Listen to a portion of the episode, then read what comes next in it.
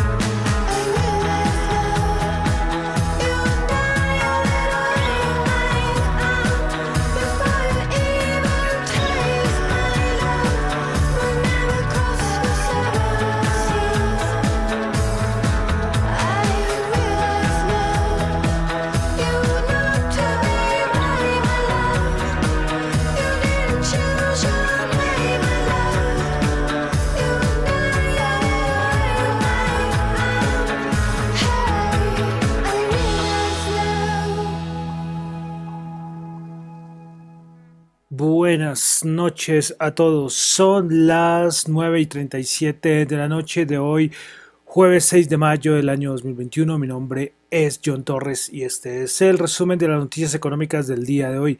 Quiero saludar a los que me escuchan en vivo en Radio Dato Economía, los que escuchan el podcast en Spotify, en Apple Podcast y en YouTube. Recuerden que los que me escuchan en YouTube no escucharán la canción completa porque YouTube, por asunto de derechos, eh, no deja que todas las canciones suenen completas. Entonces escucharán ustedes como unos 10 segundos. Si quieren escuchar la canción completa, vayan a Apple Podcast o en Spotify. Bueno, entonces comenzamos escuchando a Blonde Redhead con su canción Silently, una canción de hace, no sé, 15 años más o menos, pero bueno, comenzar con un poquito diferente, al menos en en, el idioma, porque tuvimos canciones en español. Bueno, entonces vamos a comenzar. Eh, cosas de Colombia, la situación igual, en algunos lugares igual de crítica, ya empezando a afectar eh, en Bogotá, hablo de Bogotá porque yo estoy en Bogotá, a nivel de, de alimentos, precios de alimentos, de menor cantidad de carnes, eh, de verduras, tanto en los grandes almacenes de supermercados, perdón, como en las tiendas de barrio. Entonces ya esto empieza a afectar. Eh, vandalismo, porque hay vandalismo en los casos eh, tremendos. Y bueno, ¿qué más puedo decir? Ya aquí los asuntos económicos porque está afectando la subida de precios. Y subida de precios, ya saben, esto lleva a niveles de inflación. Pueden ser inflaciones transitorias, pero afectarán hasta que no se resuelva lo que está sucediendo. Y lo que siempre he dicho, lo dije ayer en el podcast, lo dije antes en el podcast, lo dije hoy en Twitter. Recuerden que la inflación es el peor impuesto para los pobres. Entonces, bueno, yo nada más voy a comentar. Entonces, listo. Sí, porque aquí yo de mi parte, la gente común, ¿qué más podemos hacer? Ya los otros son asuntos sociales y políticos que pueden agravarse la situación. Pero bueno, ya ahí es el comentario de, de aquí de Colombia. Y no es por ser indiferente, ¿eh? sino que no, ya, ya he tenido ya muchos dolores de cabeza y un desgaste mental por esto. Pero bueno, este es el resumen de las noticias económicas. Pasamos entonces, comenzamos con Asia. ¿Recuerdan el lío de hace unos meses entre China y Australia. Y siempre había un riferrafe desde la pandemia. Australia fue de los grandes críticos del gobierno chino y eso como dejó alguna rencilla. ¿Saben cómo son los chinos? Si se metieron con Jack Ma, que el, multimillonario del mismo país, imagínense lo como que, no les iba a importar meterse ni con Estados Unidos ni con Australia, nada. Después fue con asuntos del vino, pues salió en las horas de la madrugada que China va a suspender indefinitivamente, indefinidamente perdón, todas las actividades en el marco del mecanismo de diálogo económico estratégico con Australia. Entonces las cosas complicadísimas, complicadísimas entre los australianos y los chinos.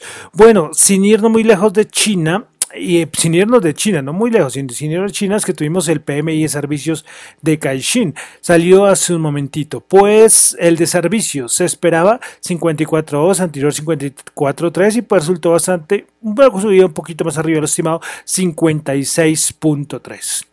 Bueno, pasamos a la noticia, una noticia más importantes del día y la tuvimos en Europa, porque hoy fue decisión de política monetaria del Banco de Inglaterra y pues bueno, las tasas las mantuvieron igual, no hubo cambio, pero, pero, pero viene el punto importante y es que el Banco de Inglaterra va a bajarle el ritmo a la compra semanal de bonos. Ok, ¿saben qué significa eso? Lo que yo he dicho y me tendrán ya, se están aburridos los que escuchan el podcast, el tapering, el tapering, ya lo hizo el Banco de Canadá hace unos días y ahora el Banco de Inglaterra. Muchos le dicen como el mini tapering, pero tapering es tapering, sea grande, chiquito, es es tapering, tapering. Entonces ya otro banco de los importantes a nivel mundial aplicando tapering. Ojito con esto. Esto para mí es que va a ser muy importante para los mercados. Como les digo, pueden ser grandes, lógicamente. Un anuncio, un tapering muy fuerte va, a ser mucho más fuerte. Lógicamente los bancos centrales no van a hacer esto eh, de una manera, van a anunciar, vamos a reducir la compra de bonos una cantidad muy importante. No, lo van a hacer paso a paso, gradual, precisamente para que los mercados no se sientan. Pero comenzarán, ¿eh? Comenzarán. Bueno, eh, también de Europa tuvimos el PMI, estamos en época de PMI de servicios, en de Rusia 55.2, se esperaba 56. Bueno, continuamos. Ah, con el Reino Unido, qué pena, se me olvidó, me, me solo salté, también tuvimos el PMI de servicios del Reino Unido, 61, se esperaba 60, me parece importantísimo esto, o sea, hizo que Reino Unido tuvo unos meses donde hubo confinamientos por todo lo del COVID, pero aún así no mejoró mucho el PMI de servicios, interesantes. Interesante. Bueno, ventas minoristas en la eurozona del mes de marzo se estimaba 1.6%, resultó en 2.7%, bastante importante, y el anual se ubica en 12% el aumento. Órdenes de fábrica alemanas, mes de marzo estimaba 1.5%, anterior 1.4%, resaltó al 3%, también dato muy importante. Bueno, dejamos Europa, vamos a Norteamérica, comenzamos con Estados Unidos donde tuvimos el dato semanal del subsidio de desempleo. 498 mil, se esperaba 538 mil y es la primera vez después de muchos meses que se ubica en menos menor de 500 mil. Los subsidios continuos de desempleo, es decir, los que no han los que se mantienen, 3 millones 690 mil, se esperaba 3 millones 620 mil. Curioso que este por primera vez sale el continuo mayor al estimado, ¿no? Es, es, curioso porque el, nuevo se salió por debajo.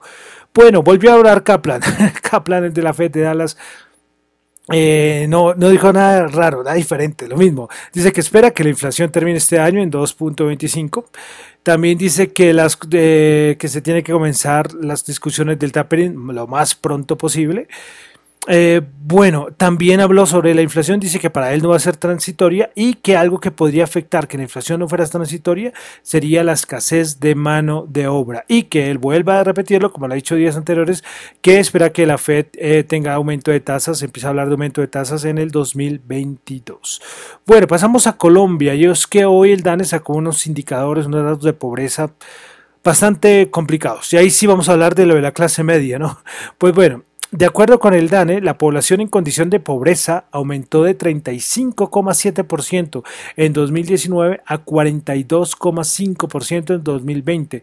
Los que se encontraban en situación de vulnerabilidad cayó del 32% al 30,4%. Pero entonces, como es aumento de la pobreza, eso quiere decir que la clase media cayó del 30.5 al 25 4% y la clase alta disminuyó del 2,2 al 1,7. Entonces todos los niveles de la sociedad, exceptuando, exceptuando los que se encontraban en situación de vulnerabilidad, todos bajaron, la, la pobreza aumentó, clase media bajó y la clase alta también disminuyó pues eso es lo que también indica el DANE, pues que todas las redes sociales registraron disminuciones en sus ingresos al año precedente, pero que en el 20% de la población más pobre el impacto fue mayor, donde los ingresos se desplomaron un 25%, mientras que el 20% de la población más rica eh, los ingresos bajaron un 10%, afectado los ingresos. Y por eso una de las de esta reforma tributaria tan ambiciosa que ya pues ya se canceló ya no de esa de Carrasquilla, pues precisamente estaba tratando de aumentar los ingresos del 20% de, no sé si me acuerdo el 20 o el 10, no quiero ahí tener un error de la población más pobre debido al impacto de todo lo que pasó eh, por el, lo que ha pasado, lo que está pasando por el COVID. O sea, como digo, en ese aspecto, ven, claro, como siempre les he dicho, era una reforma tributaria muy ambiciosa y que tocó temas eh, que no tenía que tocarse. Veremos y siempre les haré todos los éxitos al nuevo ministro, que llegue a, con el diálogo, que la palabra clave ahora, eh, hoy en día, por todo lo que está pasando es el diálogo y que él llegue a un consenso, que es importante, muy importante, porque la reforma tributaria se tiene que sacar, eh, se tiene que, tiene que ocurrir, tiene que ocurrir. Bueno, dejamos Colombia de mercados, de mercados pues pocas cosas, voy a, solamente voy a decir algo que de cierta manera no es ni, de mercado, es más bien como, como cotilleo, como chisme. Y es que Twitter ahora va a experimentar con propinas, con dar propinas a otros usuarios. Van a aparecer, ahorita creo que es random, es decir, a algunos usuarios les va a aparecer la, la opción de de poder enviar una propina y por diferentes medios de pago. Va a estar Cash App, Patreon, PayPal, Venmo, bueno, varias plataformas de pago. Entonces, si a alguien le gusta algún Twitter o algo, uno puede enviarle una propina. Bastante, bueno, interesante, interesante esto de, de Twitter. Por ejemplo, para los spaces puede ser, puede ser interesante, interesante. Me, suena, me suena, me suena. Eh, y, y, bueno, veremos entonces a ver eh, cómo va a ser el funcionamiento de esto. De resto, bueno, algunas empresas reportaron, pero hoy asustó mucho lo del tapering, ¿eh? lo del tapering del Reino Unido asustó, asustó porque, porque es importante, ¿eh? es importante, especialmente en Europa. ¿Qué pasó? En Estados Unidos pues siguen algunas subidas, bueno, ya eso sí en la banca de inversión, hoy por ahí he revisado un poco más, eh, los grandes, los institucionales, lo que yo les he venido diciendo, que es que estas subidas las están haciendo el retail, que el retail ya ahora es mucho más poderoso que años anteriores, pero los institucionales están viendo a ver cómo hacerlo el tapering y a ver cómo pasar, porque hay muchos que no creen que la inflación va a ser transitoria, sino va a ser más prolongada, y lo que van a hacer es pasarse a ver cómo me paso a sectores que no me vean muy afectado hacia, hacia aumentos de la inflación muy importante. Entonces viene un proceso de rotación. Eso es lo que está pasando ahorita en el mercado. Pero bueno, y hay sectores, por ejemplo, lo, eh, como lo vamos a ver, eh, y hay índices que se ven más favorecidos que otros. Bueno, entonces comenzamos con el Nasdaq 100. El Nasdaq 100 subió 110 puntos, 13.613, 0,8%, después de varios días de bajadas ¿no? del Nasdaq 100. Principales ganadoras, Liberty Global 5%, T-Mobile 3,5% y Fox Corporation 3,3%. Prepares par de horas, eh, menos 7,7%, ANSYS menos 6,4% y Mercado Libre menos 5,5%. Vamos al SP500 que subió 34 puntos, 4.201, 0,8%. Principales ganadores del día tuvimos a Iron Mountain eh, 7,5%. Me acordé de Iron porque es que todos los commodities están con subidas y muchos dicen que pueden seguir subiendo el popular rally de este año, el 2021 de commodities. Bueno, después subimos con Kellogg Company 7% y el Lumen Technologies 5.1%. Principales perdedoras, Etsy menos 14.5%, Albemarle menos 8.5% y Cognizant menos 7.7%. Vamos ahora con el Dow Jones. El Dow Jones el día de hoy subió 318.09%, 34.548. Ese se mantiene en máximos el Dow Jones. Principal ganadora Cisco, 2.5%, Goldman Sachs 2.3%, IBM 2.2%. Principales perdedoras Pfizer, menos 1.9%. Recordemos la noticia de las vacunas y la única que ha dicho que no está de acuerdo en que se libere la patente de todas las vacunas de COVID-19 ha sido Angela Merkel. De resto, todos estaban a favor. Bueno, pues Pfizer bajó menos 1.9%, Caterpillar menos 0.3% y McDonald's menos 0.08%. Vamos al Colcap en la Bolsa de Colombia, el subió 26.21%, 1.200 166. Principales ganadoras Fabricato 11,7%, preferencial Grupo Argos 6,1%, preferencial de vivienda 4,9%, principales perdedoras el Cóndor menos 5,3%, Éxito menos 3,1% y Terpel menos 1,2%. Recuerden que siguen reportando varias empresas. ISA creo que fue las que reportó y Fabricato también reportó por ahí estados financieros. Bueno, vamos al petróleo. WTI 74.8 bajo 0.3, 78.2 bajo 0.3.